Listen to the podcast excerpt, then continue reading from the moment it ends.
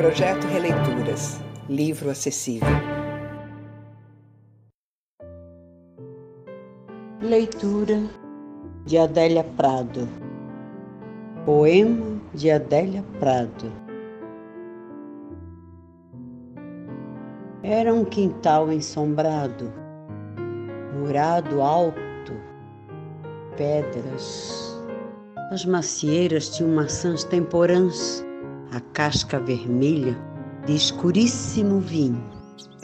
O gosto caprichado das coisas fora do seu tempo desejadas. Ao longo do muro eram talhas de barro. Eu comia maçãs, bebia melhor água, sabendo que lá fora o mundo havia parado de calor. Depois encontrei meu pai, que me fez festa e não estava doente e nem tinha morrido. Por isso, ria.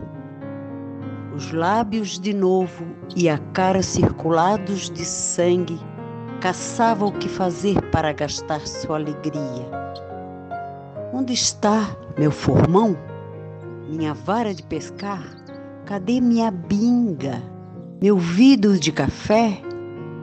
Eu sempre sonho que uma coisa gera nunca nada está morto.